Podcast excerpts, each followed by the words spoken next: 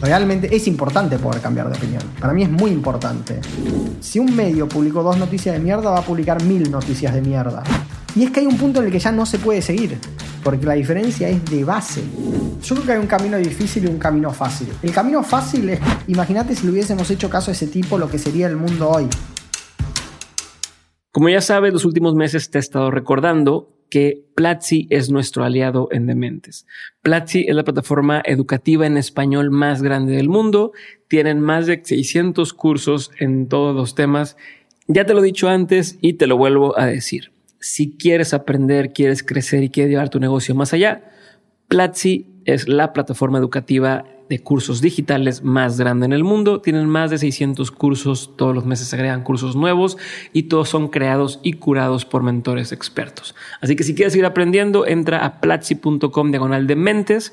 Asegúrate de poner platzi.com diagonal de mentes porque eso te va a dar un mes adicional en la compra de tu membresía. Échale un ojo, está chingón, yo te lo recomiendo y ahora sí.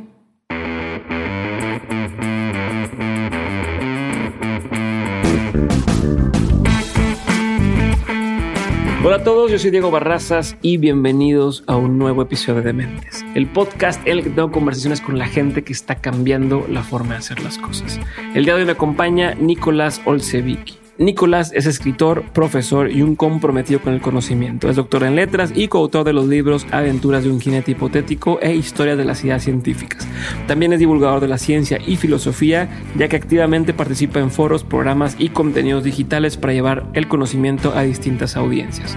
El día de hoy me acompaña desde Argentina, acaba de tener a su bebé, así que espero que lo disfruten y se escuchen por ahí algún llorido, saben que es su nueva nena que tiene ahora con él. Ahora sí, disfruten este episodio.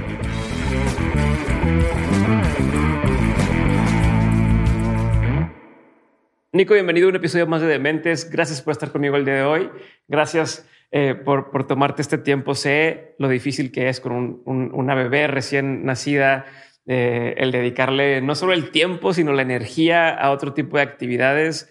Mi, mi, hijo tiene un año y cinco meses y justo ahorita el fin de semana tuvo una calentura, una fiebre terrible eh, y haz de cuenta que se te revuelve todo, ¿no? Entonces yo entiendo tu situación, entonces gracias y quiero empezar por ahí, porque te escuché diciendo, digo, hablaremos ya de filosofía y de la actualidad y demás, pero quiero empezar por ahí. Te escuché hace poco en una conversación que tuviste, de hecho que fue el 5 de agosto, donde, donde te preguntaban sobre qué se sentía ser papá, ¿no? Y, y mencionabas que es muy difícil explicarle a la gente eh, lo que es ser papá y hay muchas razones para no ser papá y muy pocas para sí serlo, ¿no? ¿Me, puedes platicar un poco más sobre, sobre eso y sobre tú siendo una persona tan racional o al menos eh, así lo percibo? ¿Cómo, ¿Cómo ha sido ese proceso para ti? ¿Qué ha cambiado? ¿Qué ves diferente? ¿Qué has aprendido en esta etapa, en lo poco que llevas de, de conocer a Lara?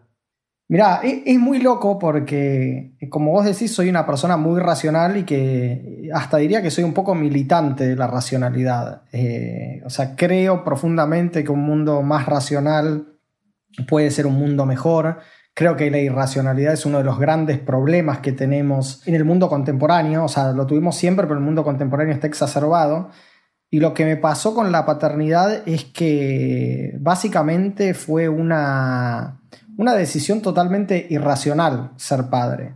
Eh, irracional en el sentido de que cuando uno se pone a hacer las evaluaciones, y esto es muy propio del mundo Twitter, ¿no? O sea, el mundo Twitter está todo el tiempo señalando todas, todo lo malo que es ser padre o madre. Entonces, bueno, las desventajas que son obvias. O sea, yo hace un mes y medio que no veo un capítulo de una serie, hace un mes y medio que no puedo leer un cuento de corrido, o sea, lo que hago de repente es estoy leyendo y le leo y, cuando Lara se pone inquieta le empiezo a leer en voz alta a Lara, pero son cuentos, por ejemplo me pasó algo muy divertido que es que eh, empecé a, estaba leyendo los cuentos de, la de las mil y una noches, eh, en el imaginario uno tiene los cuentos de las mil y una noches como cuentos que, que son potables para un infante, pero es pornografía pura.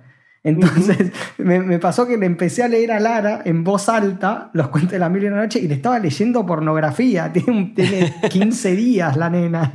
Eh, pero bueno, es como, te pasa eso, te pasa que me parece que hay una fuerte, fuertes argumentos racionales para no ser padre o madre, que después podemos discutir si son buenos o malos, ¿no? O sea, si alcanzan. Y hay algo que tiene la paternidad para mí, que profundamente irracional y por eso es intransferible, porque lo irracional en un punto es intransferible, que es el amor. Y, es una verdad de perogrullo esto. O sea, estoy diciendo algo que hasta parece tonto. Pero cuando uno pone en la balanza todos los argumentos que tenés de un lado y eso otro que es imponderable, pesa más. Eh, y a mí realmente lo que me convenció fue, te diría, ni siquiera, lo, ni siquiera que, mi, que mi madre me dijera lo, lindo que es para ella ser madre, sino ver cómo mis padres disfrutan la paternidad.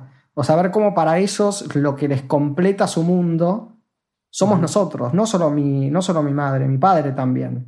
Eh, y cómo en, un punto viven para, viven para eso. Pero, pero me interesa saber, por ejemplo, eh, a ver, yo, en mí hubo ciertos cambios al momento de serme padre, cosas que yo pensaba o que yo creía que sabía cómo se sentía y después me di cuenta que no, pero yo soy un tipo normal, mediocre, estándar de no, no, no me, no, no, no tengo grandes conocimientos. Tú que tienes estudios sobre la filosofía, sobre, o sea, tú puedes ver, creo que tú podrías verte desde afuera y, saber, ok, esto que estoy sintiendo a lo mejor se parece a lo que tal dice o tal, como tienes esta capacidad de tú mismo analizar lo que tú estás viendo, ¿no? Como si una tercera persona. Eh, y quisiera entender entonces desde esa perspectiva, o tú qué cosas pensabas antes, qué, percepciones tenías antes de todo el tema de paternidad o incluso de tu forma de ver la vida y cómo el ser padre te ha cambiado, qué cosas has, has dicho, ok, yo pensaba esto y ahora creo que es, es así y que a lo mejor quien no sea padre hoy no nos va a poder terminar de entender, pero quien ya son padre y madre van a decir a huevo. Eso. Es que, o sea, me estás pidiendo algo muy difícil porque creo que es, te diría que es lo más difícil, que es ponerte a ver desde afuera y analizar tu experiencia como padre, que es muy reciente además.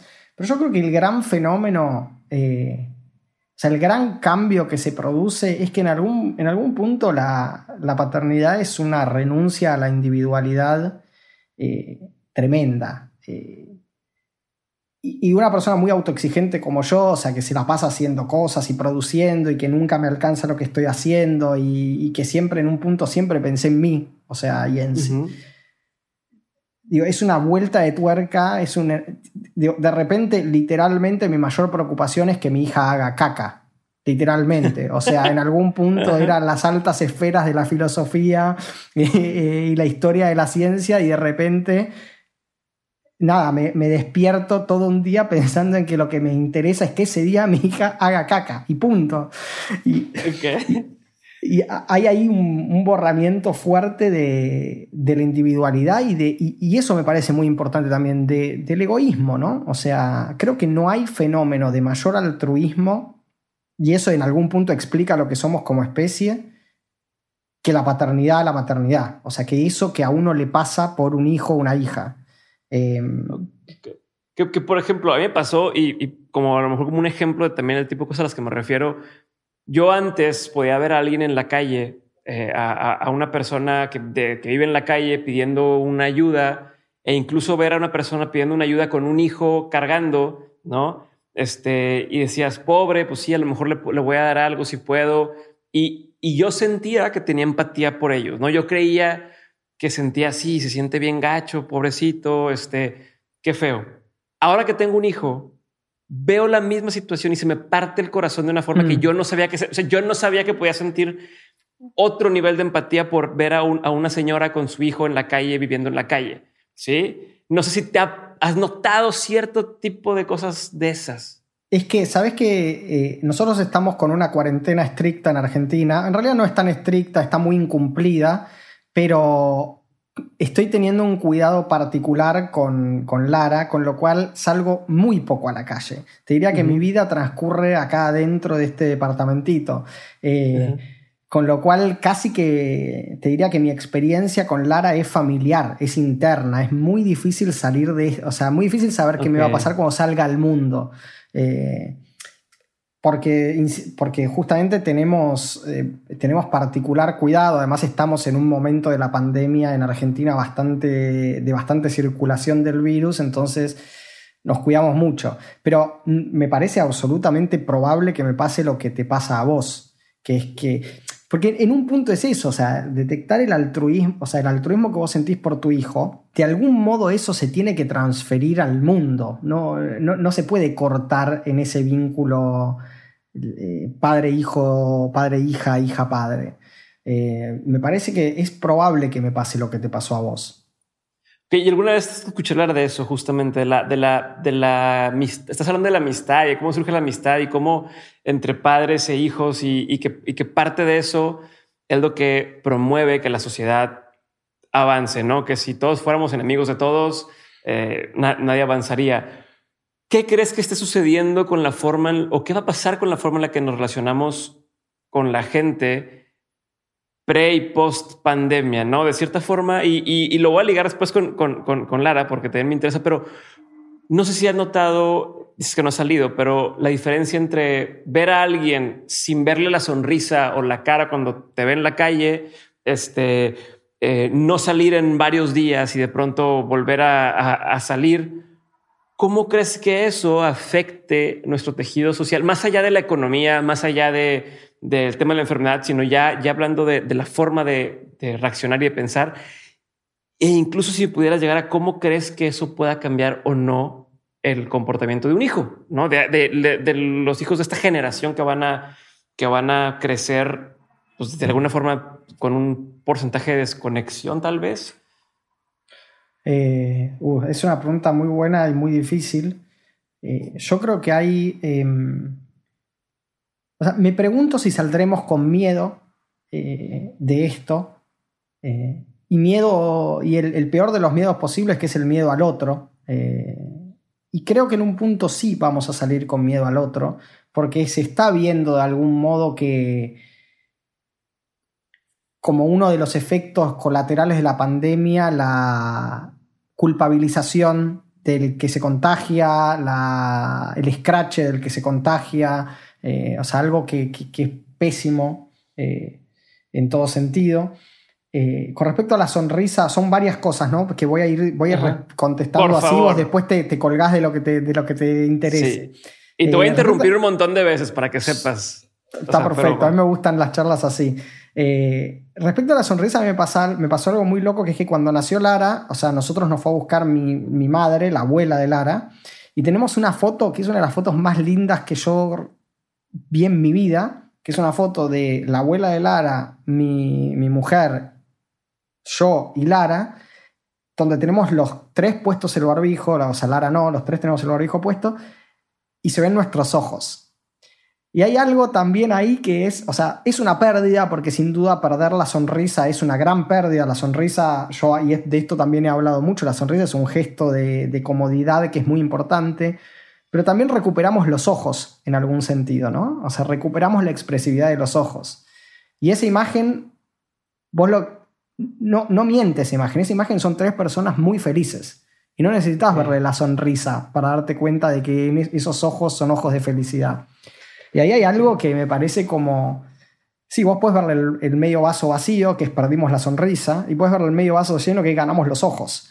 Eh, ganamos la mirada, recuperamos la mirada. Y en un punto hay Súper importante, porque incluso ya, ya lo he notado, que, que, antes no hacías, ya no hacías tanto contacto visual con la gente, ya pasabas de, sí, buenas tardes y seguías o tal, y ahora como ya no tienes esto, tienes que forzar más el, te estoy viendo y te estoy poniendo atención, ¿no? Sí, totalmente. Para mí eso es, eso es muy lindo, eh, sobre todo porque además implica un esfuerzo, es un, es un poquito más de esfuerzo. La, risa es fácil, la sonrisa es fácil, la sonrisa es, inmediata, se detecta, incluso se puede falsear. Eh, de hecho, si yo quiero detectar si una persona está riéndose en serio, o está sonriendo en serio, o está siendo falso, no le miro la sonrisa, le miro los ojos. Eh, y ahí hay algo, ¿no? Hay algo de la transparencia que es lindo, que, que, es una recuperación interesante. Siempre lo que vos me preguntás con respecto al mundo que, viene para Lara y a cómo lo va a vivir Lara es algo que yo me pregunto muchísimo y me inquieta muchísimo porque digo, Lara va a nacer en un mundo que no es mi mundo, más que nadie. O sea, eso vale para todas las generaciones, pero para esta vale particularmente. O sea, el mundo, Lara va, va, a ser consciente, va a tener sus primeros, sus primeros recuerdos conscientes en un mundo que es un mundo posterior a la pandemia. ¿Qué, dices? ¿Qué va a ser ese mundo? ¿Cómo va? O sea, ¿seremos, ¿será tan incompatible su mirada del mundo con la mía? ¿Será realmente otro mundo? Eh, desde una, una, pavada como, no sé, estaremos usando todos barbijos, hasta cómo va a ser el vínculo social. ¿Dejaremos de darnos la mano? ¿Dejaremos de abrazarnos? dejaremos de, besarnos. Nosotros en Argentina somos muy toquetones, o sea, nos abrazamos todo el tiempo. Nosotros entre varones nos damos besos cuando nos saludamos, entre, o sea, es... ¿Será ese el mundo en el que Lara nazca o será un mundo de fóbicos en el que Lara viva? Y me inquieta mucho. ¿Qué sospechas? ¿O qué, te imaginas que, que vaya a ser en cinco años las cosas? Yo creo que va, a ser más parecido a lo que a la prepandemia que un mundo diferente. Eh, me gustaría que con algunos aprendizajes hechos, eh, no tanto en cuanto al comportamiento social y el besuqueo y ese tipo de cosas que son cosas que me gustan, sino a cuestiones más políticas que tienen que ver con la política sanitaria, con la política científica, con la política de salud en general. Eso me gustaría que lo hayamos aprendido. Eh, Digo, y que lo hayamos aprendido particularmente nosotros que somos de países eh, en vías de desarrollo, subdesarrollados o como queramos llamarlo. Pero, pero a ver, pero no, no, te voy a dejar tan fácil que, que, te quedes ahí. Si pudieras pintarme un, un, cuadro de tu teoría de hacia dónde van las cosas, incluso si, si, si pudieras tal vez tocar el tema de, de justo economía o política o demás, ¿qué crees, qué efecto crees que vaya a tener esto de la pandemia? ¿Crees que ya ves que dicen que a veces un cambio muy brusco o un, corte en, lo que está sucediendo puede reactivar para bien las cosas. O sea, habrá un momento de, malo y luego para bien. ¿O crees que todo se va a ir cuesta abajo? Great Depression, este mal o Hunger Games hacia allá irnos o se va a convertir en, en, un partaguas para cambiar a lo mejor los modelos económicos que se tienen de, del capitalismo, cambia a un, a un estilo distinto. O sea, ¿qué has pensado en eso? Y, si sí, ¿Qué, qué, crees que vaya a pasar? A ver, nadie te va a decir, ah, te equivocaste en cinco años o no, pero me encantaría ver qué, qué tienes en la cabeza o incluso si no tienes algo concreto, qué preguntas tienes o qué teorías tienes. Lo, sí, lo pienso todo el tiempo. Eh, realmente lo pienso todo el tiempo. Tengo momentos eh, lunes, miércoles y viernes me levanto más optimista, martes y jueves me levanto más pesimista, el fin de semana descanso. La verdad es que me cuesta mucho pensar, justamente porque estamos en el medio de la crisis, pensar hacia dónde va a ser la salida de la crisis. Creo que se están delineando como dos grandes eh, modelos, digamos, eh, dos, dos, grandes caminos de salida. Eh, uno que me preocupa mucho y uno que, en el que confío, pero confío en el sentido de que tengo esperanza, pero no sé si es realmente lo que, lo que está pasando. Creo que hay un modelo de salida de salida, entre comillas, que es el modelo delirante anticientífico, digamos, que es el modelo de Trump, es el modelo Bolsonaro, es un modelo donde, donde la ciencia no juega ningún papel, donde la ciencia nos engaña. Eh, y creo que hay otro modelo que es un modelo que empieza a darse cuenta de que, la, de que el trabajo científico en salud y particularmente la incidencia del Estado en esos aspectos es vital, es clave. Eh, el asunto es que cuando yo veo la balanza internacional, no me queda claro que se esté inclinando hacia un lado o hacia el otro. O sea, yo, yo hubiese esperado al principio de la pandemia, y esto es real, vos me decías, ¿qué va a salir de esto? Y yo te decía, van a salir estados fortalecidos, va a salir fortalecida la idea de que la ciencia y la tecnología tiene que ser un objeto de inversión, que hay que invertir en salud, que la autonomía sanitaria, que la autonomía científica es importante particularmente para los países periféricos. Eso te lo decía en marzo. Hoy, digamos, yo no lo, no, lo tengo tan claro. De hecho, el otro día hubo una marcha acá en Argentina en contra de la cuarentena en la que todas las consignas eran consignas realmente delirantes, eh, en defensa de pseudomedicinas, en contra de, eh, no solo de la OMS, que uno puede estar en contra de la OMS por motivos políticos, en contra de los médicos, en contra de, bueno, a favor de, del dióxido de cloro y otras, otras pseudomedicinas. Y la verdad es que cuando yo veo ese escenario, no tengo tan claro que la salida de esto vaya a ser para bien. No tengo tan claro que estemos aprendiendo lo que a mí me gustaría que estemos aprendiendo. Viste que uno siempre tiene sesgos cuando piensa. Entonces, mi sesgo es decir, estamos aprendiendo lo que a mí me gustaría que eh, estemos aprendiendo.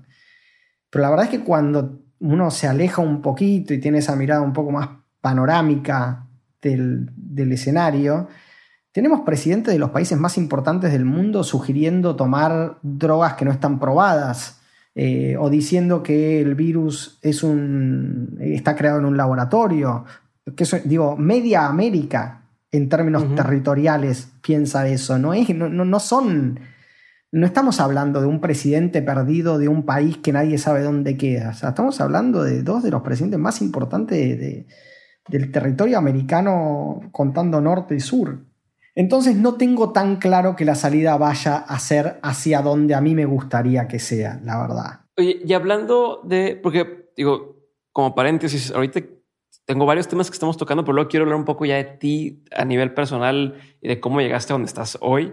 Pero mm, sigo en esta línea porque tengo un par de dudas más. Y, una es, tomando en cuenta lo que me acabas de mencionar de, la pseudociencia y pseudomedicinas y, y todo esto fake news que está existiendo alrededor del coronavirus, quisiera entender desde tu óptica cómo le debería ser uno para poder tomar las decisiones adecuadas o más bien filtrar y decir, ok, creo en, esto o no, o no creo en esto, hago caso a esto, no, porque uno creería que creo que ya no es, ya no es válido decirlo, pero uno creería que, ah, las noticias me están diciendo la verdad, ¿no? O, son los, los encargados de decirme la información correcta y yo tomarla. Pero ves, noticiero A te dice una cosa, noticiero B te dice la cosa contraria, noticiero C te dice eh, ni A ni B son correctas, C. O sea, ya no sabes a dónde voltear para, para, para entender. E incluso pareciera que mismas personas de la comunidad médica o científica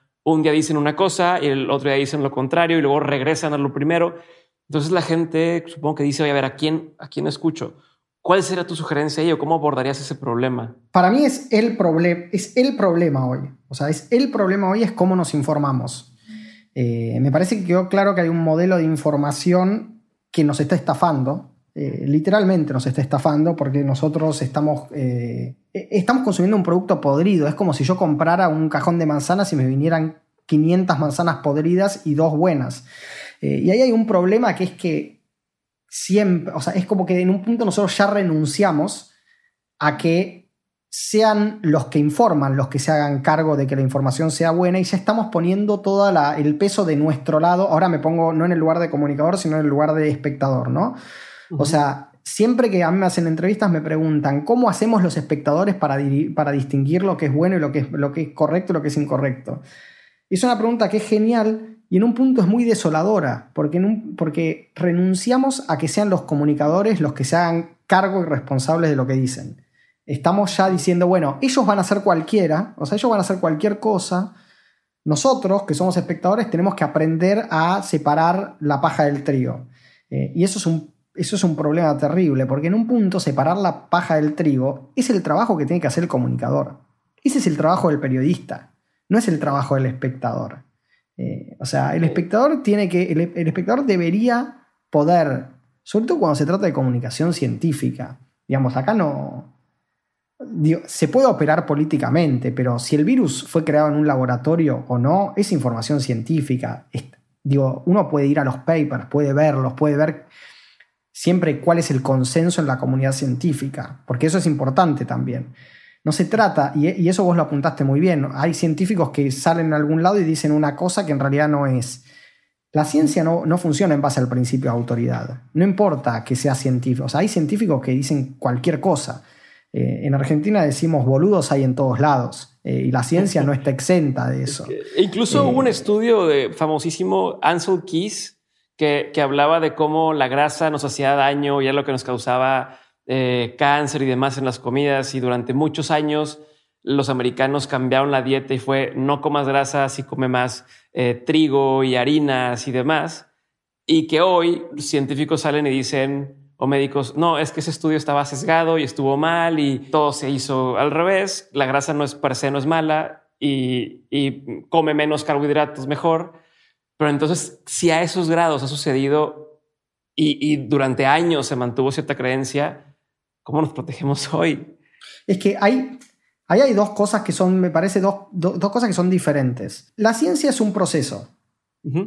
Y es un problema, es un problema de los medios que presenten a la ciencia como un producto, porque al presentar a la ciencia como un producto, siempre creemos que lo que la ciencia, a lo que la ciencia llega es un resultado definitivo. Y la ciencia es un proceso. Un proceso quiere decir que raramente llega a resultados definitivos, verdaderos para siempre. Eso uno lo ve muy bien si revisa la historia de la ciencia, ¿no? O sea, eh, la ciencia eh, progresa, o sea, en el sentido de que mejora, pero cada resultado eh, es una precisión con respecto al anterior, lo mejora. Entonces, no es raro ni es criticable que la ciencia de un de, de- de 20 años a esta parte haya cambiado de opinión con respecto a un, a un tema. Lo que sí es más raro es que cuando hay consenso sincrónico, o sea, en el momento presente de los especialistas con respecto a un tema, aparezca un científico que dice algo totalmente descabellado y tenga razón. Eso sí es más raro. Y eso es lo que está pasando ahora. Y los medios están ávidos de esa información. Entonces aparece, por ejemplo, hubo un caso muy famoso ahora con COVID, un científico israelí que dijo que a los 70 días el virus se inactivaba, dejaba de, infectar. Y lo levantaron en todos los medios. Imagínate si le hubiésemos hecho caso. O sea, imagínate si le hubiésemos hecho caso a ese tipo, lo que sería el mundo hoy. ¿Qué pasa? Este tipo es científico, pero no por ser científico lo que dice es científico, ni tiene razón. En, en- en comunicación es muy, como espectadores es muy importante, ya que no lo hacen los periodistas, buscar dónde está el consenso. El consenso, quiere- la ciencia funciona en base a evidencia y a consenso. En general, la verdad, lo verdadero, está más cerca del consenso de los científicos que de los que dicen cosas, co- de que, que de los científicos que dicen cosas totalmente descabelladas eh, que, que chocan contra lo que los científicos consensúan. ¿Se va a precisar eso? Por ahí fui un poco críptico en esto, pero la idea es que cuando vos tenés a la comunidad científica que consensúa en torno a un tema, es bastante probable y la verdad esté cerca de eso. Ok. Cerca. No que sea la verdad. Cerca. Y cuando se discute eso, cuando se discute ese tema, e- e- ese tópico en el que los científicos consensúan, uno tiene que tener muy buenas evidencias para rebatirlo. Hay, una- hay un ejemplo que es excelente que, de, de Bertrand Russell que dice, si yo te digo que hay una tetera orbitando alrededor del- de la Tierra, no sos vos el que me tiene que demostrar que, o sea, no- yo te tengo que demostrar que la tetera está, no sos vos el que me tiene que demostrar que no está. ¿Se entiende? Ya, claro, claro, claro. Sí, sí, sí. No, eso no- pasa- no- no soy yo el responsable de desmentirte. Exacto. No. Exacto. O sea, yo te tengo que mostrar. si yo tengo una idea descabellada, yo tengo que mostrarte que esa idea es posiblemente verdadera. No me tenés que mostrar vos que es falsa. O sea, eh, no, no tenés vos la responsabilidad de falsarme. Y eso, eso es vital para entender todo el panorama actual. O sea, por ejemplo, con la discusión con el dióxido de cloro. O sea, no, demostrame que no funciona. No, de- no es así. Vos tenés que demostrar que esa sustancia, que es un oxidante, que es muy parecido a la lavandina, de alguna manera funciona y me tenés que explicar cuál es el mecanismo, porque por todo lo que sabemos hasta ahora, eso no funciona y no tiene por qué funcionar. Entonces, eh, me parece que esa lógica hay que empezar a, entenderla para, para todas las discusiones que estamos teniendo ahora. ¿no? Que, demostrame que el virus no fue creado en un laboratorio. No, hasta ahora ninguno de los virus que existieron fueron creados en un laboratorio y hay muy buenas explicaciones, o sea, muy buenos argumentos para decir que este virus es un virus natural como todos los virus que existieron hasta ahora. Hago un paréntesis. Sí, o sea, influimos los humanos, influyen nuestros consumos, eh, o sea, es, es- digo, todas las pandemias son zoonóticas, ok, eso tiene, tiene que ver con el modo en que nos relacionamos con el medio ambiente, pero es natural. Entonces, yo no te tengo que demostrar que el virus no fue creado en un laboratorio. Si vos tenés esa teoría, vos tenés que demostrarlo.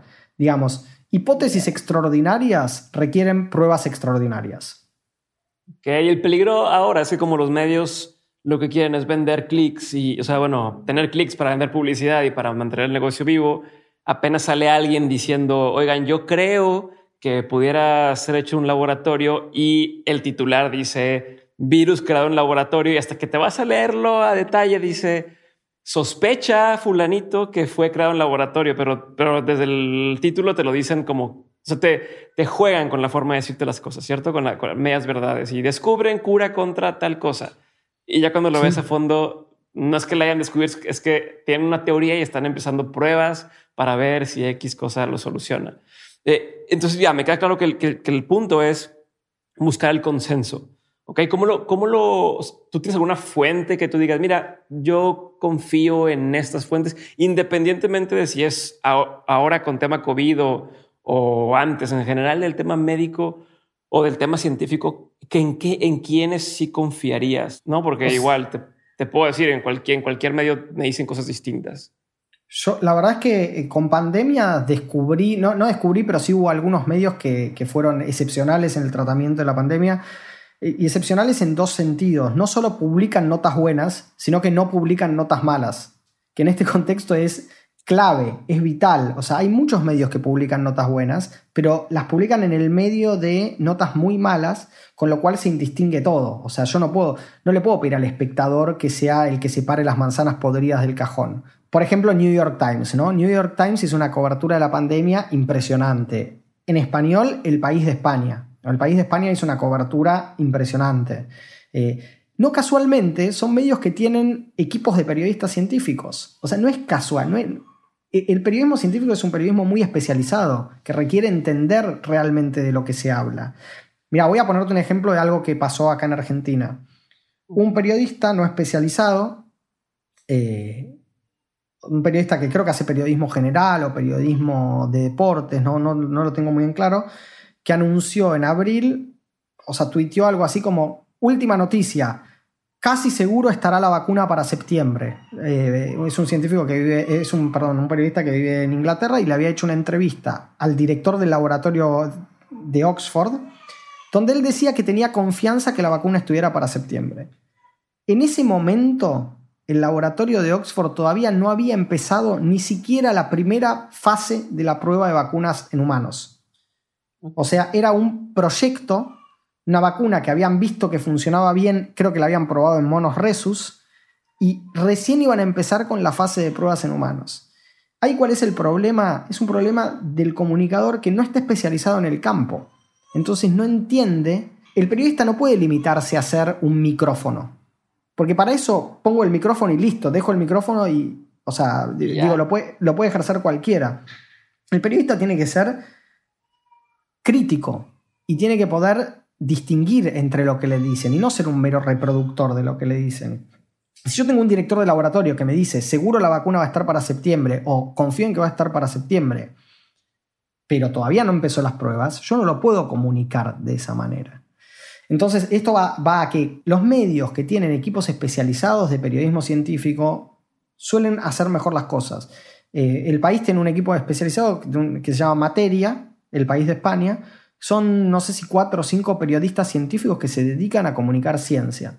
Entonces, tienen todas las buenas prácticas de comunicar ciencia. Por ejemplo, sale un paper. Sale un paper muy controvertido. Imagínate que sale un paper que dice que el Homo sapiens en realidad surgió 400.000 años antes de lo que sabemos hasta ahora que surgió. Ese paper va a salir en medios. ¿Por qué? Porque a los medios les va a interesar, porque bueno, es el Homo sapiens y qué sé yo. Un medio normal lo que va a hacer es agarrar una noticia, un medio normal en español va a agarrar la noticia de algún medio en inglés, la va a... Parafrasear. La va a parafrasear un poquito y la va a publicar. Un medio serio lo que hace es agarrar y dice, bueno, a ver, vamos a consultar a paleontólogos, vamos a consultar a antropólogos, a ver qué valor tiene este paper, cómo se enmarca dentro del conocimiento hasta ahora en el área. Y para eso tenés que saber cómo funciona la ciencia. Porque si no, vos te pensás que un paper es una noticia. Y un paper muchas veces no es una noticia y no todos los papers valen lo mismo. Eh, hay papers que son mucho más especulativos. Entonces, em, e, eso, creo que si vos me decís hoy, te diría New York Times y el País de España como dos medios Y lo que está muy bien también es seguir a personas individuales. Yo esta pandemia me informo muchísimo por Twitter. Te diría que es mi principal medio de información. Sigo a epidemiólogos, sigo a, biólogos moleculares, eh, incluso yo leo mucho los papers, ¿no? O sea, yo voy mucho al paper. No te digo que leo el paper completo, si lo tengo que contar, sí lo leo completo, pero si no, leo todos los papers tienen una estructura similar en la que si vos lees el resumen, eh, si vos lees el abstract, lees las conclusiones, lees la discusión, entendés qué es lo que se está diciendo. Eh, pero muchas veces mi acceso al paper es a través de Twitter, que un epidemiólogo estadounidense publica, miren, salió este paper, entonces yo lo voy a ver y qué sé yo. Mi consejo hoy sería, no sigas a ningún medio, o sea, no, no, no consumas ningún medio en el que vos leíste dos noticias de mierda. Ok. O sea, si un medio publicó dos noticias de mierda, va a publicar mil noticias de mierda. Porque, porque, lo que le interesa es el clic, no le interesa la. No, no hay responsabilidad periodística detrás de eso. Es lo que vos decías, ¿no? O sea, es una trampa terrible el clickbait. Porque en trampa a los medios, o sea, al ser casi la única manera que tienen de, de, mostrar que tienen público, terminan produciendo mucha, mucho contenido de cuarta categoría que lo peor de todo es que reporta clics, porque reporta clics. Yo trabajé en un medio hace poco, eh, ahora cambié, pero realmente las noticias, o sea, este tipo de, noticias clickbaiteras terminan siendo las noticias más leídas del día. Eh, bueno, y otro medio que es excelente es Vox. Ok. Vox no el partido de España, sino Vox el medio estadounidense. Todo lo que hacen es excelente. Chingón. A ver, Nico, una, entonces una pregunta más. Voy a cambiar un poco de tema antes de pasar a, saber más de ti como individuo. Y estoy entre una y otra porque me interesa mucho. O sea, ya van varias que mencionas cosas de, de, dónde vienes y quiero saber más, pero tengo esta duda antes y, avanzamos. Y es, vi un, un, video donde platicabas de cómo las personas es muy difícil hacerlas cambiar de opinión o, o si acaso casi imposible porque tiene mucho que ver con la identidad. No, este, me gustaría tratar de, tocar ese tema y creo que hoy más que nunca se vuelve muy relevante el entender eso porque, bueno, al menos en, nuestro contexto vienen cambios políticos, vienen cambios eh, de, leyes, vienen cambios pues, justo de, temas eh, climáticos, este, virus, pandemias y demás, y es entender si se puede cambiar de opinión, o sea, puedes hacer que alguien cambie de opinión o no? Y si sí, ¿cómo se haría? ¿Cuál es el approach? es mi... me desvela eso. Realmente me desvela, porque yo quiero creer que sí. Eh, en el sentido que yo, confío mucho en la racionalidad. O sea, yo confío que cuando uno proporciona un buen argumento, si hay buena fe, eso se internaliza, se recibe y se cambia de opinión. Pero hay muchos estudios que muestran que eso no pasa. O sea, digo, no solo, la, no solo la experiencia personal, sino estudios de psicología experimental que muestran que cuando uno se aferró fuertemente a una opinión, no hay manera de hacérsela cambiar. Eh, y creo que esto es algo que se ve mucho en el presente y se refuerza mucho por la lógica de las redes sociales y la lógica de, eh, de los buscadores, eh, que básicamente te muestran lo que vos quieres ver. Entonces, digo, claro, uno lee, uno, lee su timeline de Twitter y están todos de acuerdo con uno. Eh, uno lee, digo, están y todos se burlan del discurso del otro, y uno lee y uno entra a su Facebook y lo mismo. Y bueno, vimos lo que pasó en Estados Unidos, ¿no? Con el manejo, con la política dirigida a las redes sociales. O sea, yo creo que entiendo más o menos cómo uno puede entrar para empezar a cambiar de opinión, que es de una manera muy empática. O sea, uno tiene que ser realmente humilde y empático, pero me cuesta mucho ejercerlo. Porque realmente hay algo del discurso con el que yo me enfrento, que es un discurso de tanto odio y de valores tan opuestos a los que guían mi práctica y los que guían mi vida, que es muy difícil entrar desde, desde la empatía. Es como que en un punto entiendo teóricamente qué es lo que uno debería hacer y entiendo teóricamente desde dónde uno debería discutir si quiere convencer a alguien, pero me cuesta mucho llevarlo a la práctica, realmente, salvo en persona. O sea, así si tenemos una conversación cara a cara, eh, creo que podría convencerte de algunas cosas. Eh, si, no estamos de acuerdo, no, no importa, cualquier otra persona. Me ha pasado, de hecho, eh, convencer a gente que venía con un discurso de otra cosa, justamente siendo empático una, cosa fundamental es darle la razón en algo. O sea, no, no puede decirle que es un idiota en todo lo que está diciendo. Pero bueno, entiendo que también las redes sociales, eh, y sobre todo Twitter, contribuyen un poco a crear esa lógica de grupo, la, identity politics, ¿no? O sea, eh, que, que es muy difícil quebrar. Y te clasifican, ya opinas algo y eres, ah, eres de izquierda o eres de derecha o tal por una opinión te quieren encajar en un, en un, en una postura cuando no siempre es así. De hecho, ahorita que decías lo de convencer en persona, yo, a mí me pasa que si alguien de izquierda o de a favor del presidente actual de México me da sus puntos de vista, puedo decir, ah, me hace sentido lo que me estás diciendo, pero luego alguien del lado opuesto me da sus puntos de vista y también puedo decir, ah, desde tu punto me hace sentido lo que estás diciendo. Entonces, ¿cuál sería lo, cuál sería el correcto? ¿No? ¿Cómo, cómo medias y decir, ok, no, él tiene razón o él tiene razón? Si para mí en algunas ocasiones ambos tienen razón y yo no sé nada. ¿No? Entonces, ¿cómo, lo, ¿cómo lo manejarías tú? Y, te lo traigo colación porque en ese video que vi hablabas de un experimento que hicieron donde le pedían a las personas, a los participantes, identificar entre una carta, esas dos supuestas cartas suicidas, y decías, una, eh, si era verdad y una era eh, este, falsa, las personas adivinaban y les decían, ah, atinaste a todas las cartas, ¿no? Les decían primero eso y después les decían, ah, no es cierto, fue mentira, eh, tantas eran falsas, tantas verdaderas. ¿Cómo te calificas? Y una vez que ellos se creían la idea de soy bueno para identificar cartas suicidas o de diferenciar, ya no lo sacabas de ahí. ¿no? Mm. Aunque les dijeras que, que, esto ya, ya creas esta forma de, de, pensar. Entonces quiero entender, tomando eso en cuenta, de que la gente una vez que dice yo creo esto, ya, ya básicamente están ahí cimentados, ¿cómo, cómo, los, cómo los mueves del lugar? Y si es mejor eso, una postura firme a, a una postura como la que a lo mejor yo tengo de no sé, y tú, y, hoy pienso esto y mañana pienso esto, ¿qué, qué, qué es viene mejor?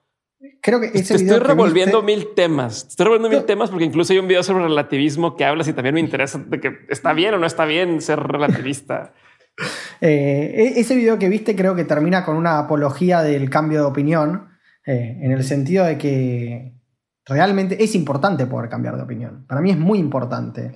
Es la base del pensamiento poder cambiar de opinión. Eh, ¿Cómo lo hacemos? O sea, a mí vos me decís, ¿es mejor mi postura o la otra? O sea, yo creo que es bueno tener algún tipo de valores guía en la vida, o sabes, como, como por lo menos yo me manejo, tener algún tipo de valores guía y tener cierta permeabilidad eh, al argumento del otro. Pero, digo, a, mí hay argumentos que me pueden convencer en algún punto específico, pero no me vas a cambiar algunos valores fundamentales que yo tengo incorporados como guías de mi, como guías morales, como guías de éticas eh, de, comportamiento. Cambiar de opinión, o sea, la capacidad de cambiar de opinión es muy importante y es muy difícil y es cada vez más difícil porque, como venimos hablando, me parece que todo contribuye a que uno se ubique dentro de un grupo, se ubique dentro de un equipo y se convierte en un referente de ese grupo, de ese equipo. Es raro el que esté en el medio y no juega para ningún lado. Eh, es muy raro. Acá en Argentina nosotros tenemos una cosa que se llama la grieta, que la, grieta define básicamente en términos políticos a los que son más, los que simpatizan más con el kirchnerismo, o sea, con, el, con, todos los gobiernos de los Kirchner, y los que simpatizan menos u odian el kirchnerismo, que es una grieta que en realidad viene históricamente de mucho antes, que es la grieta entre peronistas y antiperonistas, que parece insaldable. Vos me cómo se puede saldar eso. Yo creo que no se puede. Realmente y lamentablemente, eh, el presidente actual tiene un discurso muy eh, de cierre de la grieta, digamos, muy de vengo a gobernar para todos los argentinos y todas las argentinas. Pero hay un punto en el que el antiperonismo es mucho más fuerte y el solo hecho de ser y pertenecer al partido justicialista y de decirse peronista hace que tenga un 30%, 40% de opositores que van a estar en contra haga lo que haga. Y ahí me resulta muy difícil. Decir, ¿cómo, convenzo? O sea, a mí me pasa en Twitter, no sé por ahí si ustedes estuvieron leyendo un poco mi Twitter, yo me tomo el trabajo de tratar de contestar, de tratar de contestar, hasta que en un momento me canso y digo, anda la puta que te parió. O sea, no me, como no, basta, no me, no me hinches más la bola porque realmente ya no puedo hacer más desde el punto de vista de la razón. E, es todo a lo que llega. Ayer tuve una discusión, por ejemplo, en la que una persona me decía, que Argentina, o sea, estaba defendiendo, acá hubo una marcha bastante importante, o sea, nosotros acá, voy a contextualizar un poco, hubo una marcha bastante importante en un contexto en el que estamos teniendo 6.000, 7.000 casos diarios de coronavirus y en torno a 150, 200 muertes diarias por coronavirus. Y hubo una marcha presencial con consignas, algunas muy ridículas. Yo tuiteé alguna cosa en contra de esa marcha. Tuiteé que una, una de las personas que, estaba yendo a la marcha en un Audi eh, debía 350 mil pesos de patente, que es el equivalente a un, décimo del valor del auto. O sea, un décimo del valor de su auto en patente.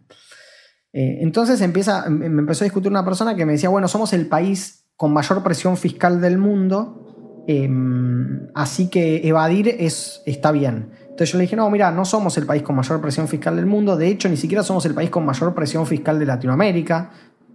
Le mostré los datos. Bueno, de ahí pasa, bueno, no con mayor presión fiscal, pero fíjate que somos el país con mayor esfuerzo fiscal. Entonces le contesto, mira, el concepto de esfuerzo fiscal es un concepto que en la literatura científica económica está muy discutido porque en realidad lo que hace es poner un denominador que es bajo entonces siempre te da que el esfuerzo fiscal es alto en los países subdesarrollados y bajo en los países desarrollados, qué sé yo.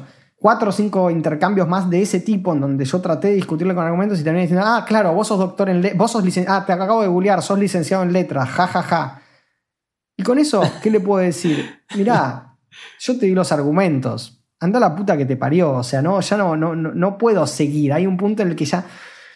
Y es que hay un punto en el que ya no se puede seguir. Porque la diferencia es de base, es no importa lo que yo te diga, vos vas a seguir convencido de que lo que vos decís está bien. Eh, y, eso me pasa mucho en las discusiones de Twitter. O sea, digo algo, dicen algo, lo rebato, saltan con otra cosa completamente diferente, la rebato, saltan con otra completamente diferente hasta que en un punto digo, bueno, o sea, esto no es una discusión, esto es, es ridículo. O sea, ya, ya no tiene sentido.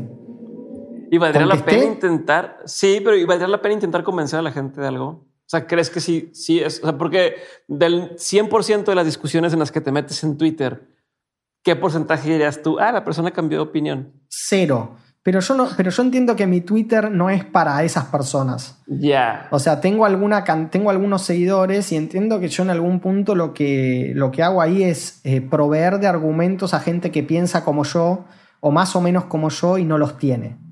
Eh, entonces, si yo discuto con esta persona y le muestro que yo en Twitter tengo algo así como 15.000 seguidores, no sé, no, no lo sigo muy de cerca, pero si yo discuto con esta persona y demuestro que no somos el país con mayor presión fiscal del mundo, esta persona no va a cambiar de opinión porque me va a decir, o sea, va, va, a saltar con otra cosa y después me va a decir la corrupción kirchnerista, y después me va a decir que no sé quién, o sea, va a salir con alguna fake news.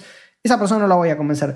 Pero hay varias personas que están leyendo eso y que dicen, ah, ok, ok, este es un argumento que, puedo tomar. Ah, mira, esto es...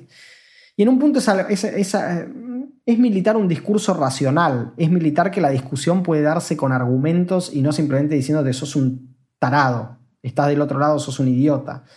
Entonces yo creo que tiene una utilidad. Ayer una persona, por ejemplo, me, me escribió que para mí fue muy lindo desde, el, desde una inocencia total, me escribió Nico, me interesa mucho siempre todo lo que escribís. ¿Por qué eh, te parece que la por, qué decís que la meritocracia no, no, funciona?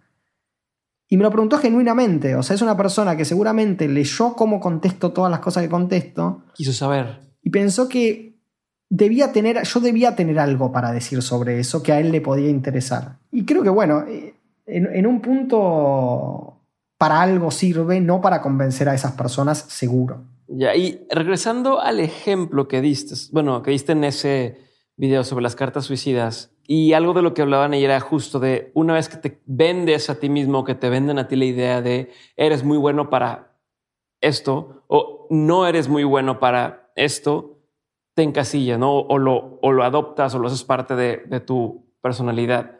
¿Cómo, qué crees que sea mejor o cómo harías para, ahora pensando en Lara, en tu hija y yo tengo un hijo, cuál sería la forma ideal de, de hacerlo?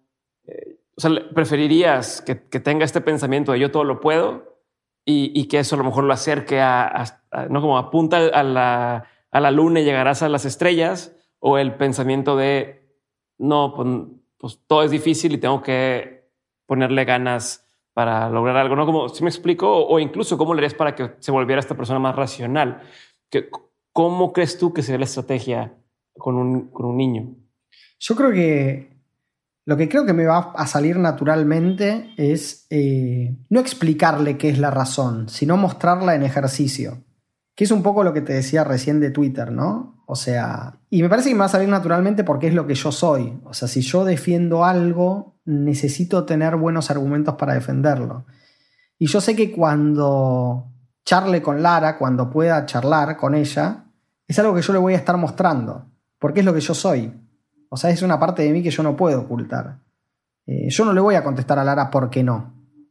O sea, ¿por, ¿por, qué no puedo hacer esto? ¿Por qué no? No, no le voy a contestar eso. Le voy a decir, no podés porque esto, esto y esto. Y ahí, de alguna manera, vos estás mostrando la razón en ejercicio. Ella puede no estar de acuerdo. Digo, en un punto ahí sí es la autoridad, ¿no? O sea, yo, tengo, yo soy la autoridad y te digo, mira, Lara, vos podés no estar de acuerdo con que no tenés que comer helado a las 11 de la mañana antes de almorzar. Yo te doy las razones por las que no tenés que comerlo. Y decido porque soy la autoridad. Pero además, digo, me parece que es muy importante que se entienda que, el ejercicio de la autoridad no es arbitrario. O sea, que detrás de lo que uno decide no hay un capricho sino que hay un motivo con el que podés estar en desacuerdo, pero que hay un motivo. Y en un punto yo la, prefiero a Lara vulnerable que todopoderosa. O sea, a mí las personas todopoderosas me, me caen mal, no me simpatizan, eh, porque es mentira, porque, digo, en todo caso tienen oculta la vulnerabilidad, no la muestran. Eh, yo, prefiero que, yo prefiero que entienda su fragilidad, que es la de todos todos somos vulnerables. Nadie puede todo. Y a mí me gustaría que, que Lara sea muy consciente de que no puede todo y que sea muy libre. ¿no? O sea, eso también. Eh, yo siempre me lo, me lo pregunto como, y lo tengo muy presente en mi cabeza, que quiero que tenga la menor cantidad de presiones posible, porque yo sé lo que es ser presionado aunque sin serlo, ¿no? O sea, sin, sin serlo explícitamente, pero entiendo cómo vienen las presiones eh, yo, soy una familia de clase media, profesional, profesionales de hace varias generaciones. O sea, mi bisabuelo ya fue profesional. Eh, bisabuelo inmigrante polaco en Argentina ya fue profesional. Mis abuelos son profesionales, mis viejos. Y a mí me gustaría que, Lara crezca sin, la sin las presiones obvias que tiene el nacer en una familia así. No sé, eh, después, bueno, obviamente uno no puede uno puede abstraerse de condicionar la vida de, su hijo o de su hija. Uno la está condicionando todo el tiempo. Cada, cada abrazo que le das, le estás diciendo de alguna manera cómo querés que viva. Pero bueno, me gustaría que dentro de ese camino que uno no tiene, que, uno necesariamente le prefigura, ella tenga posibilidades de, elegir. O sea, de, de, hacer, digo, es una verdad de perogrullo, pero de hacer su camino de hacer su camino. ¿Contesté? Sí, sí, sí, sí, Nico, y ahí justo voy a hacer un cambio por completo y quiero irme hacia atrás, güey. Tú eres licenciado en letras, no como profesión o como estudio más bien. Soy doctor en letras. Doctor, cierto. Doctor en letras, pero tú, tu día a día, o, o al menos como te describes, he visto es como divulgador científico. ¿En qué momento haces ese, ese brinco o en qué momento dices, hoy, hoy voy a dedicarme a esto? ¿Y cómo le hace a alguien para poder vivir haciendo esto? ¿Cómo, ¿Cómo, podría alguien vivir de, del, del, del, saber, del aprender, del comunicar lo que, se, lo que se sabe? ¿Cómo llegaste a donde estás? Básicamente quiero saber. Y te lo pregunto porque sé que hay mucha gente que escucha esto y que dice, oye, yo, yo quisiera poder hacer lo que hace él. O yo quiero llegar a algo que no hay un, ah, te van a contratar así y van a pagar tanto y es el caminito que ya existe, ¿no? Entonces quisiera entender desde tu punto de vista cómo lo has hecho para para, que yo y otros que estamos mismo canal podamos aprenderlo. Bien, eh, es muy loco porque en realidad lo que ven ustedes de mí, por lo que me convocan al, podcast y, eh, y, por lo que me suelen convocar en, en, muchos lugares, no es lo que fue mi principal actividad durante casi toda mi vida. O sea, durante casi toda mi vida profesional, mi trabajo fue académico. Básicamente, o sea, quiero decir, eh, el plato de comida me lo daba la academia. Eh, yo hice un doctorado con una beca de la institución científica más importante de Argentina, que es el CONICET. Eh, después de eso hice un postdoctorado, o sea, comencé un postdoctorado que abandoné ahora para dedicarme de lleno a la divulgación porque bueno, después, después en todo caso llegaremos. A mí lo que me pasó es que, o sea, cómo empecé a hacer divulgación científica. Y todo esto, perdón, todo este camino académico, en donde mi principal ingreso, y doy clases en una universidad, entonces todo este eh, todo mi camino de divulgación lo hice en paralelo a este camino académico y en realidad lo que me dio de comer a mí fue la academia. O sea, no, yo no viví de la comunicación de ciencia hasta hace muy poco, te diría hasta hace un año y medio, dos años. Cuando dices vivir de la academia, ¿qué significa eso eh, para quienes no estamos en el contexto? O sea, es porque lo que percibimos es ah, dar clases, pero no, tú te refieres a este tema de estar investigando, ¿no? sí. Y, te, la, institución te paga por hacer eso. Claro, depende, depende de los modelos, eh, los modelos universitarios, científicos de los diferentes países, pero en general cuando uno hace un doctorado, o sea, uno termina su carrera de grado, en México se llama también carrera de grado, licenciatura. Sí. Eh, terminas tu carrera de grado y lo que puedes hacer es un posgrado que, bueno, se puede hacer maestrías o doctorados. En Argentina se hacen doctorados directos, sobre todo porque nuestras carreras de grado son muy largas. Entonces, eh, casi que, de hecho, te la toman como maestría. Si yo voy a Francia con mi carrera de grado, yo ya soy para ellos magíster.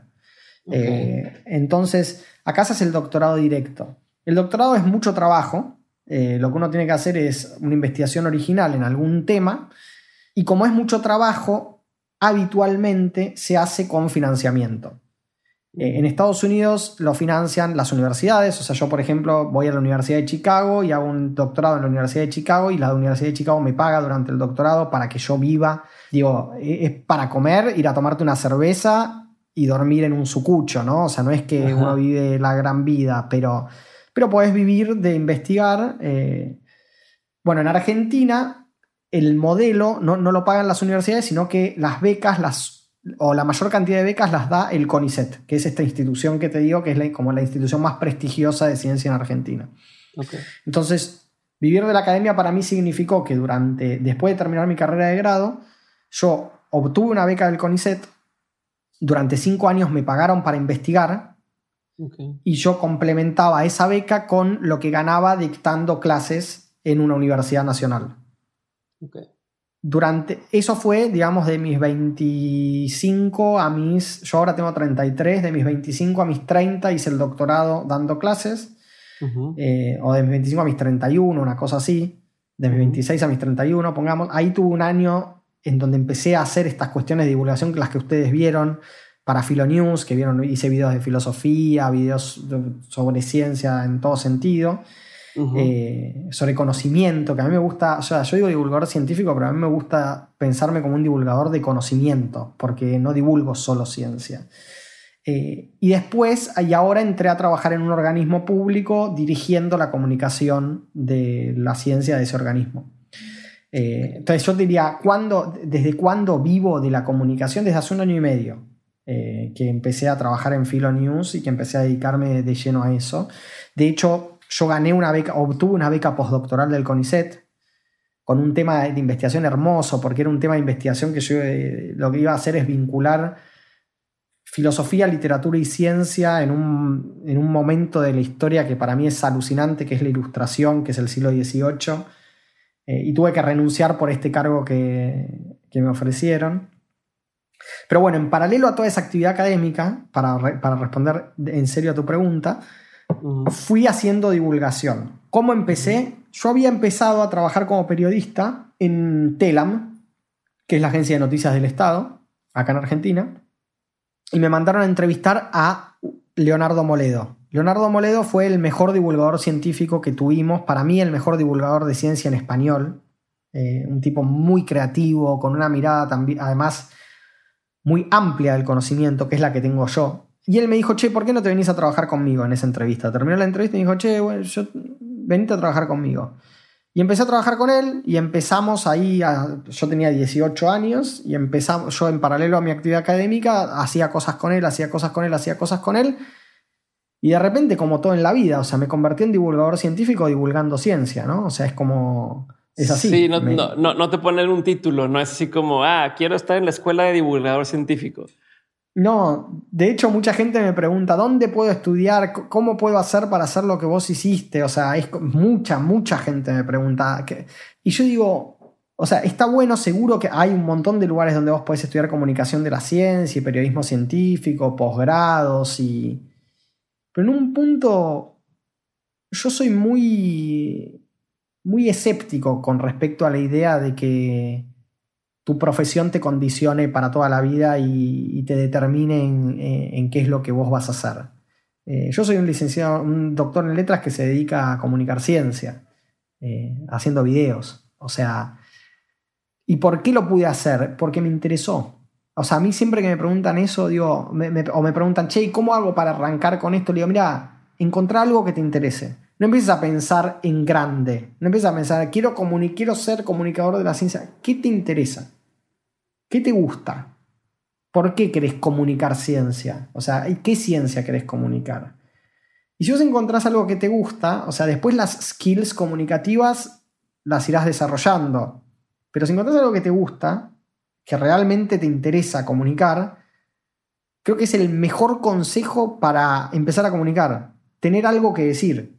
Si vos no tenés nada que decir, no vas a comunicar bien, porque no tenés nada que decir. Punto. Sí.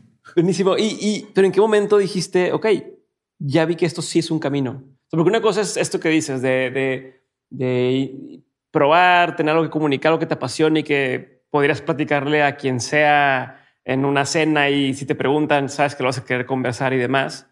Pero otro punto es decir, ok, creo que puedo vivir de eso o creo que puedo ser bueno haciendo eso, ¿no? Porque tus, tus, tus videos en, en, en Philonews tienen eh, miles y miles de vistas, la gente de menos que, que, ve, entiende o los ayudas a entender realmente conceptos que pudieran ser muy, muy difíciles de entender, muy abstractos. No cualquier persona que, que sabe de un tema lo sabe explicar o lo sabe bajar a, o, simplificar, no sé si es la palabra correcta, a, una forma que la gente pueda decir, ok, ya entendí. Eh, es más, me gusta ya lo que me estás diciendo y quiero investigar más. Eh, entonces, ¿en qué momento te das cuenta que tienes esa habilidad y decides, ok, voy por eso, o sea, voy a explotar esa habilidad. Yo creo que el momento de descubrimiento es cuando me convocaron a hacerlo.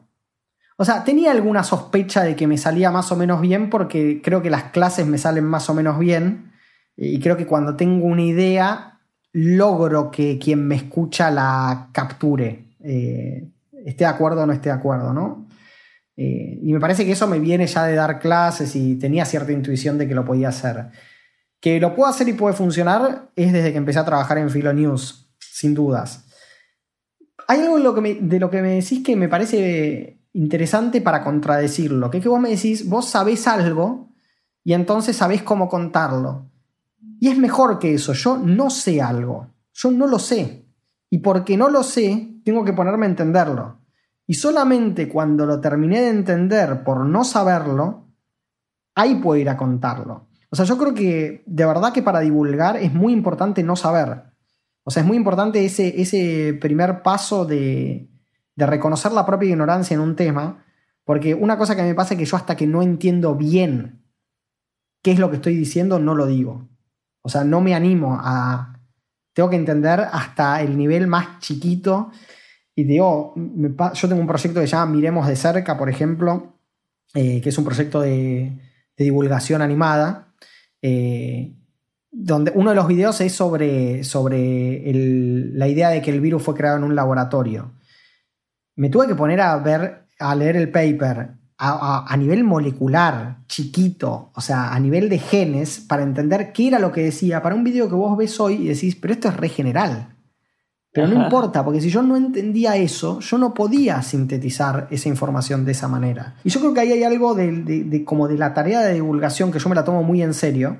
Para mí divulgar no es hablarle al público como si fueran idiotas o como si fueran infantes que, que, igual no van a entender, entonces te lo cuento fácil como para que, a ver vos, que, bueno, las neuronitas se conectan, son como, eh, y se mandan señales como si fuera el teléfono. Eso me parece que es, es puede servir para un chico de 6 años, pero no sirve para el público adulto. Y para poder comunicar de otra manera a ese público adulto, hay que entender bien. Y para entender bien, en mi caso, que yo comunico sobre básicamente todo lo que me parece interesante, tengo que reconocer mi ignorancia. O sea, yo ignoro y por eso puedo comunicar, porque ignoro, aprendo lo suficiente como para poder contarlo y después lo cuento. Y me ha pasado en cosas en las que trabajé con científicos o con filósofos. Por ejemplo, yo, hago un contenido para Filonews, hacía un contenido sobre filosofía y lo trabajaba eh, con, con, especialistas en el filósofo en cuestión, ¿no? O sea, trabajaba Descartes, bueno, agarraba a un especialista en Descartes y trabajaba con él en el guion. Teníamos discusiones de WhatsApp de horas sobre... Yo decía, este, este concepto, esto no está bien, esto no me cierra, esto, esto no está bien, este argumento no es bueno. Y me parece que, que ese, esa parte, esa parte previa de reconocer la propia ignorancia para poder comunicar lo que uno ignora antes de manera correcta es clave y está, está muy subestimado. De hecho, por eso muchos a mí me dicen, ah, pero vos no sos científico, ¿por qué comunicas? No, justamente comunico porque no soy científico. O sea, puedo comunicar porque puedo ver qué de ese mundo puede ser interesante para los que están afuera de ese mundo y puedo entender cuáles son las dificultades de el que está fuera de ese mundo y no sabe cómo entrar. Me parece que uno de los defectos que suele tener la comunicación, o sea, un defecto es la infantilización, eso ya lo mencioné, y otro defecto es la sobrecomplejidad, que ni siquiera lo hace más eh, adecuado. O sea, muchas veces simplemente es incapacidad de bajarlo a un nivel que pueda ser interesante. ¿Y qué tendría que hacer desde tu punto de vista y, unos que trabajaste en, en este medio? que para quien no tiene contexto, eh, considero que es un medio que toca temas de una forma distinta a la que se, a la que se, se abordan en, en, el día a día por otros medios, ¿no? Y hablan de temas que pueden ser o parecieran no ser tan populares como explicar por qué eh, Platón dijo tal cosa o que irían en contra de lo que hoy, hoy va normalmente los medios de haz, súbete al tren, de lo que se esté hablando y hazlo muy clickbait y tal, ¿no? Eh, creo que, o al menos cuando nació Philonews, iban por otra, por otra línea. quisiera saber tú con esa experiencia que ya viviste, ¿qué tendría que hacer hoy un medio para volverse un medio relevante y, con, y con poder, ¿no? Y estás, estás, acabas de entrar al mundo del podcasting, por ejemplo. Entonces también, desde tu óptica, ¿cuál sería así como estas son las claves o tomen esto en cuenta para, para poder levantar un medio de esta forma? Yo creo que hay un camino difícil y un camino fácil. El camino fácil es colgarte del clickbait, eh, que creo que es algo en lo que o algo a lo que terminan sucumbiendo todos los medios o casi todos los medios porque es la manera fácil de rendir cuentas a las empresas que, le pagan la publicidad, en realidad, digamos, a, las que lo mantienen. Y después está el camino difícil, que es el camino de Vox, por ejemplo, que es el camino de la calidad y de la identidad y de la toma de posición. Y ese es el que a mí me interesa. Y ese es el que creo que estoy construyendo no como medio, sino como individuo, ¿no? O sea, yo no tengo un medio propio, pero sí yo ya sé que es algo que a mí me pasa mucho con mi Instagram, por ejemplo. Yo no tengo, no tengo centenas de miles de seguidores, pero tengo 20.000 seguidores que son fieles. Sí, hace un año tenías mil seguidores. Hace un año tenías hace un año Me hice, hace un año me hice Instagram. O sea, hace un año yo no usaba, me lo hice por exigencia en, mi trabajo en Filonews, cuando empecé en Filonews, no tenía, no tenía Instagram. Me lo hice y ahora yo siento que tengo un público que me conoce y que sabe el tipo de contenido que yo le ofrezco. Y si yo tuviera un medio propio, trataría de hacer lo mismo. O sea, trataría de que mi medio sea un medio que tenga una identidad fuerte, que se sepa qué es lo que vos vas a consumir ahí adentro, que, que, que, que sea un espacio de confianza que sea, si yo lo leo acá, esto es, esto es verdadero. Puede haber algún tipo de orientación ideológica, pero esto es verdadero, esto es confiable, eh, esto es de calidad. Si yo, hoy tuviera que hacer un medio, tuviera que apostar por un medio, apostaría sin duda por ese tipo de medio, porque me parece que realmente son los medios del futuro. A mí me parece que el clickbait es un modelo que eventualmente se va a agotar, porque, porque vas a tener un mercado saturado en definitiva. O sea, en un punto eh, el mercado del clickbait se satura y todos están ofreciendo lo mismo.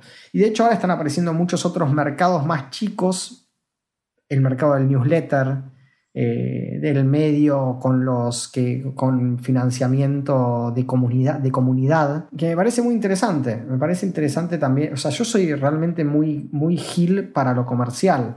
O sea, yo no sé vender lo que hago, lo, lo hago porque me gusta hacerlo. Me, falta eso, o sea, me falta alguien que venda lo que yo hago para, para además percibir algo de plata. Pero para responder a tu pregunta concisamente, diría que lo que tenés que, si vos querés tener un medio, hay que, tenés que apostar por la identidad. O sea, pensar un poco menos en, complacer a todo el mundo. Eh, no se puede, o sea, vos no podés quedar bien con Dios y con el diablo. Digo, no puedes publicar una noticia y su contraria, no puedes publicar una opinión y su contraria todo el tiempo. Que, o, o por lo menos no, desde un punto de vista de la calidad, no podés. Sí lo podés hacer. Infobae es un medio argentino que hace eso. O sea, publica una nota a favor, una nota en contra, una nota que dice que no existe ninguna de las otras dos posturas. Es, como gana por acumulación, ¿viste? O sea, te lee el que está en contra, te lee el que está a favor, te lee el que dice que ninguna de las dos. Pero bueno, yo buscaría otro modelo. Me parece que es lo deseable, es otro modelo. Me gusta. Nico, vamos a pasar a la parte final de esta conversación y es una serie de preguntas concretas la pregunta es concreta, la respuesta no tiene que serla. Contestas y paso a la siguiente. ¿Cuál ha sido el peor consejo que te han dado o que te ha tocado escuchar? Estudiar algo que te dé plata. No existe. Nada te da plata. Nada es garantía de darte plata. Sí, si estudias ingeniería en petróleo, pero no. ¿Cuál ha sido el mejor consejo que te ha tocado escuchar? Tener hijos. ¿Cuál sería un consejo que antes tú dabas como bueno y con el paso del tiempo has dicho, ok, ya no daría ese consejo, ya no creo que sea buen consejo? Es muy difícil esa pregunta. O sea, muy difícil para pensarla así rápidamente. no sé. Algo que se acercaba contigo alguien y este decía, tú decías, esta es la forma o haz esto, amigos, y hoy les dices, ¿te acuerdas que te dije esto alguna vez? Ya no creo, ya no, ya no pienso igual. Si no te, no pasa nada. No, no, sé. O sea, si se me ocurre, te la, si me, se me ocurre, te la contesto más adelante. Perfecto. ¿Qué opinión tienes que poca gente comparte contigo? Son todas cosas. Mira, esta me las deberías haber mandado antes para que las piense. Em, pienso que en Argentina, pienso que el mate es una bebida horrible. todos, todos los argentinos te van a ver mal. Me van a odiar. ¿Qué es algo que la gente no sabe de ti y que si supiera le sorprendería? Creo que la gente que me sigue le, podría sorprender que me gusta mucho jugar al fútbol. Por esta imagen cristalizada del, intelectual que, no sale de, la biblioteca, ¿no? Eh, me gusta mucho jugar al fútbol. ¿Qué te da mucha curiosidad hoy en día? Saber cómo vamos a salir de la pandemia. ¿Qué vamos a hacer como sociedad? ¿Qué va a ser el mundo post pandemia? ¿Qué es algo que te hace eh, roll your eyes cada que lo escuchas? Como decir, ah, no, o sea, eso es bullshit. Eh, pseudociencias en general. Todas las pseudociencias que están circulando y que circulan cada vez más. Película, documental, libro o pieza artística que marcó un antes y un después en tu vida. Borges, los cuentos de Borges el mejor escritor, para, mí el mejor escritor en español de la historia. Es un tipo que masticó la literatura completa, completa, quiero decir, oriental, occidental, los géneros populares y los reinventó. y de alguna manera los, los, reinventó y los cerró. O sea, hizo algo que, digo, no se puede ser borgiano. No, uno, uno puede escribir como alguien, no puede escribir, tener un estilo. No sé, el boom latinoamericano tiene un cierto estilo. Hay una, hay una identidad eh, compartida. Y yo soy muy fanático, eh, a mí me gustan mucho muchos escritores del boom latinoamericano, pero es cierto que uno lee, no sé, uno lee Scorza y uno lee a Rulfo, todos tienen su estilo particular, y uno lee a García Márquez y hay una. a, a Vargallosa, hay un aire de familia. Borges no. Borges es Borges. Y, logró algo que es único para mí en la historia de la literatura, que es que cada frase de Borges es una frase de Borges. uno la ve, uno la lee y y, si lo has leído, detecta, detectas a Borges. ¿Tienes alguna en mente que sea como de tus, de tus favoritos, alguna cita de Borges que digas, esta me encanta? los comienzos de cuento, o sea, Borges no es, es un autor que sus... ¿Cómo se llama cuando... ¿Cómo se llaman las citas? Me sale efemérides, pero no es... Eh, bueno, no importa. Sus aforismos. los aforismos de Borges en general son más de la conversación que de, que de los textos escritos. Eh, hay, un libro de Bioy Casares que era un amigo, era el amigo íntimo de Borges, que se llama Borges y que cuenta todas las todos los chistos, todas las intimidades de Borges y las conversaciones con Borges. Y era un gran creador de aforismos eh, en las conversaciones cuando lo entrevistaban. Eh, pero los comienzos de los cuentos, o sea, hay, un, hay un, cuento que es hermosísimo, que es el Aleph, no me acuerdo exactamente las palabras, o sea, empieza algo así como la candente mañana de verano que Beatriz Viterbo murió. Supe por no sé qué aviso. La idea, o sea, empieza así, pero la idea de la frase es que el tipo se da cuenta de que el tiempo pasa porque cambian un aviso de carteles de cigarrillos en la calle. O sea, que, que si bien se murió esa persona, el tiempo continúa. Y es una maravilla. y así pasa con, realmente en los cuentos hay una y otra y otra frase que son increíbles. Y además era un gran humorista, que es algo que yo valoro mucho. Para mí el sentido del humor es clave, es vital. Y Borges era un gran humorista. O sea, los cuentos están llenos de humor. Me gusta. Nico, ¿tienes rutinas diarias? Cosas que dices todos los días hago y no me duermo hasta que no haya sucedido tal cosa. No, nada. Soy muy desprolijo. Eh, muy, muy desprolijo. Ni siquiera desayuno todos los días. Eh, ni siquiera desayuno lo mismo. Soy muy inquieto y muy ansioso. Eh, y, eso implica que me aburro rápido de todo. Entonces, digo, me compro un, pote, una caja de cereales y a los dos días que comí cereales ya no me gustan más los cereales. Entonces queda ahí hasta que se vence y, la, y me mudo, básicamente. Me compro un pan lactal y termino tirando la mitad porque desayuno tostadas dos días, pero al tercer día ya no quiero desayunar tostadas. Eh, no, me cuestan mucho y todas las rutinas me cuestan, no, no tengo. ¿Cómo manejas el, el overwhelm o no, el burnout? ¿Te da? Y si te ha dado, ¿cuál sería tu forma de salir de ese sentirte quemado y cansado y harto? La verdad que me, ha dado mucho, ahora estoy en un muy buen momento y, sobre todo porque más o menos concentré mis energías en lo laboral, no las tengo tan dispersas. Concentré mis energías, quiero decir, no, no tengo 15 proyectos y, y además no tengo exigencias externas que me estén presionando, presionando, presionando y eso para mí es muy importante. O sea, eh, poder uno marcarse los propios tiempos de trabajo. Eh, de una manera más o menos razonable. Pero sí me da, o sea, sí, por supuesto que hay momentos en que me quemo eh, por completo y escribiendo la tesis, por ejemplo, ni te digo, o sea, momentos en que realmente no podéis más. Y, para salir yo sé que hay gente que hace cosas que aparentemente sirven, como por ejemplo meditar, yo no hago nada.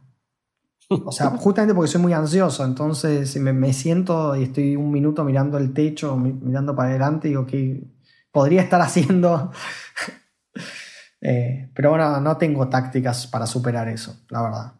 ¿Cómo le has hecho hasta ahora? O sea, te, te, Me la banqué. Déjame trabajo o, te duermes, o, sea, ya ves, ¿no? Esta, esta, también esta forma de no, no, tú dale y, hazlo, o te hace el tiempo de sabes que me siento, no me siento con ganas, me siento mal y voy a ver televisión. O sea, que No, en general, en general no, más bien lo primero, o sea, más bien hasta ahora todo lo que hacía, ta, ta, ta, dale, dale, dale, eh, hasta no poder más, estar trabajando hasta cualquier hora.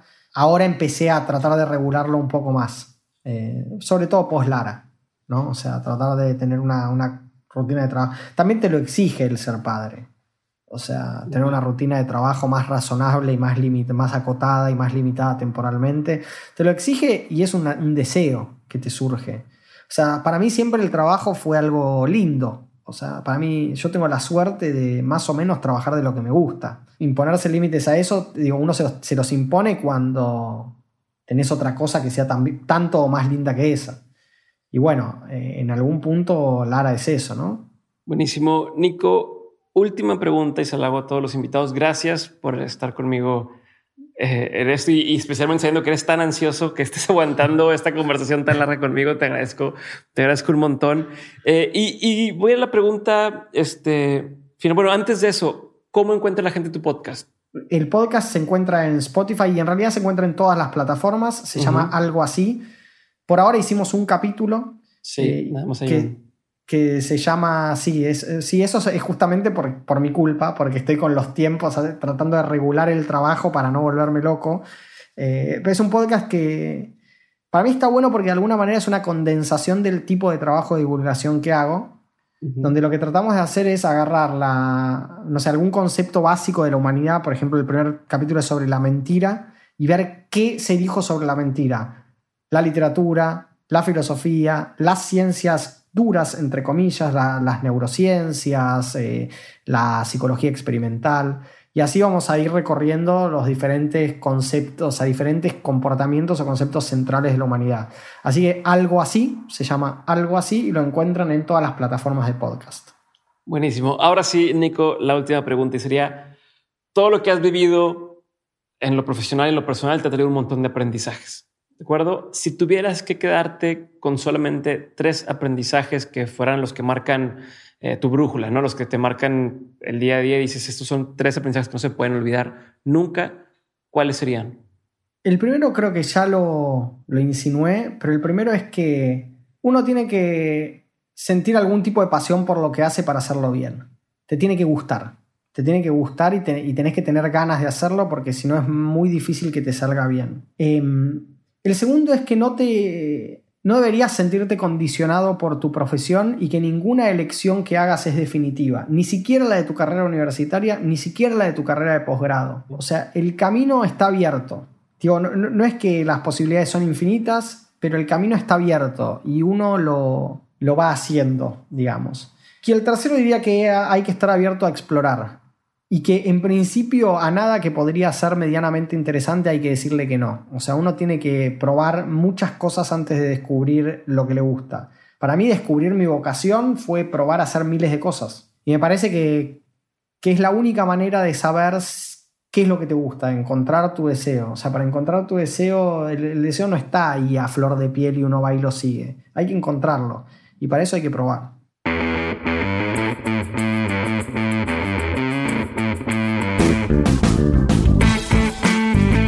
Gracias por haber escuchado este episodio con Nicolás Olsevicki. Fue un honor poder platicar con él y creo que ustedes que son padres y madres de familia saben lo difícil que es hacer este tipo de cosas cuando tienes un recién nacido en casa. Así que, Nico, doble gracias por eso. Les mando un abrazo y si les gustó el episodio, por favor no se olviden de compartirlo. Y ya saben que de Mentes ahora tenemos dos episodios a la semana. Así que si se quedaron con ganas de más, Espérenos tantito al siguiente episodio o chequen cualquiera de los que ya tenemos grabados. Te mando un abrazo y nos escuchamos en el siguiente episodio de Dementes. Bye.